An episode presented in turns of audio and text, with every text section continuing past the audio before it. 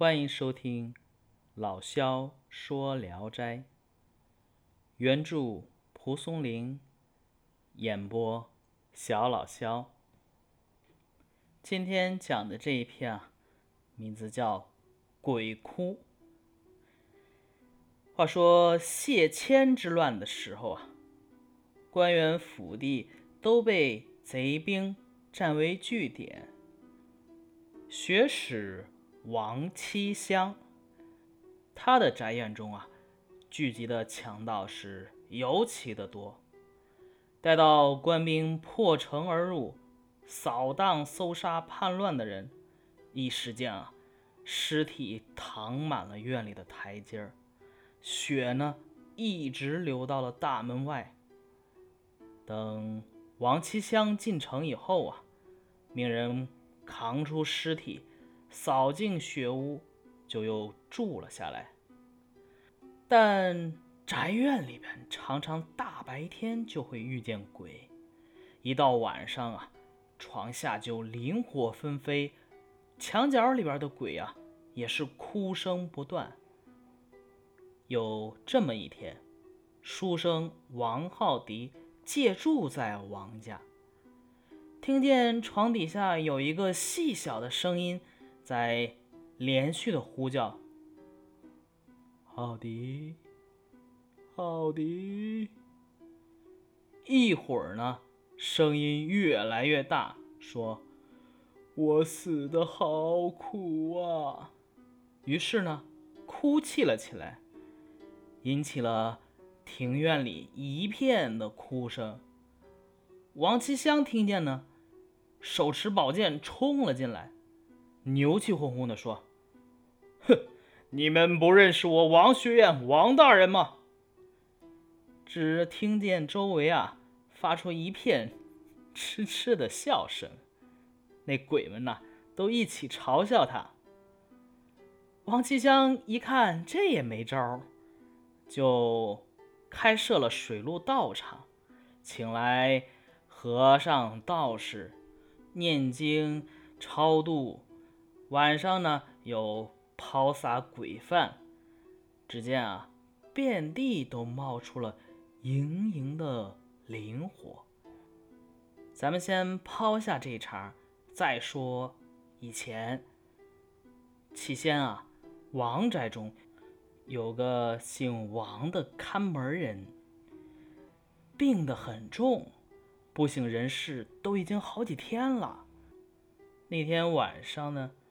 他忽然伸手伸腿的，好像睡了一场觉，刚刚醒来一样。他的妻子啊，用食物喂他。这个姓王的就说呀：“刚才主人不知道为了什么事，在院子里是施舍饭食，我也跟着，嗯，大家连吞带咽的吃完了才回来，所以啊，我现在也不觉得饿。”然后再说回来，就这个王七香做了水陆道场以后啊，鬼怪啊便不再出现了。难道是和尚道士们的奏乐做法、念经超度真的见效了吗？意史是说，邪魔鬼怪一类的东西啊，只有用德行可以制服它。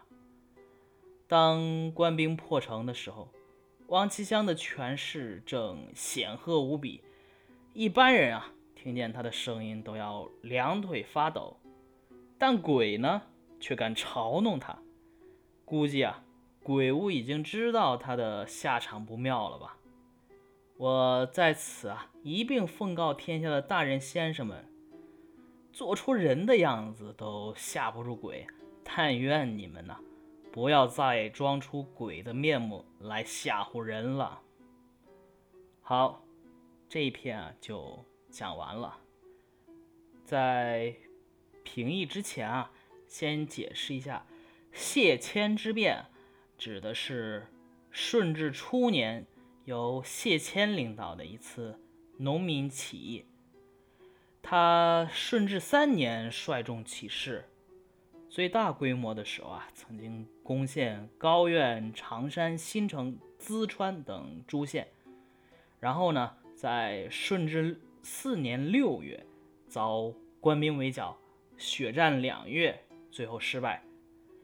这个是我们这这到目前为止啊，第二次出现一些起义事件了。上一篇还是出现在那个野狗当中，可见啊，其实清朝初年啊，好多地方都不太平，还是兵祸连绵的阶段。好，解释完这一篇啊，咱们回到本篇。其实啊，伪道学先生是蒲松龄最为痛恨的了。嗯，除去附带提及的不算，《聊斋志异》中呢，呃，专门揭露这种学史啊、私训这一类的教官丑恶嘴脸的，一共有四篇。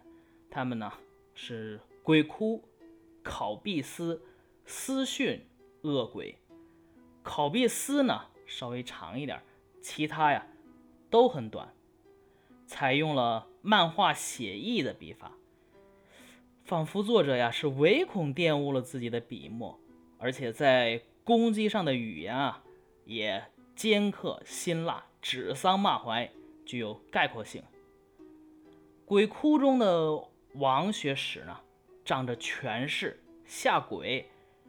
遭到鬼的揶揄嘲弄，蒲松龄呢就借题发挥说：“普告天下大人先生，出人面犹不可以下鬼，愿无出鬼面以下人也。”按照蒲松龄“邪怪之物为德可以已之”的观念，小说最后写王学史。设水陆道场，命世道颤度之，夜抛鬼犯，平息了风波。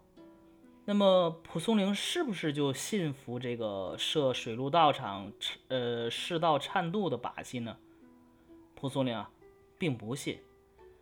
他在自己的另一篇著作，呃，对，蒲松龄不是只写了一部《聊斋志异》，他还有一些其他的著作。他在。日用俗字中就说：“撮喉挑影唱银戏，傀儡长戟热腾熏。行香昭王犹有说，分灯破玉总胡云。”既然蒲松龄不信，那么这篇小说为什么用它做结尾呢？呃，大概的解释说呀。这只是按照小说的情节和逻辑啊，使其能顺理成章的结尾。有时候啊，小说的逻辑和作者的观点其实并不一致。好，今天的故事就讲完了，大家晚安。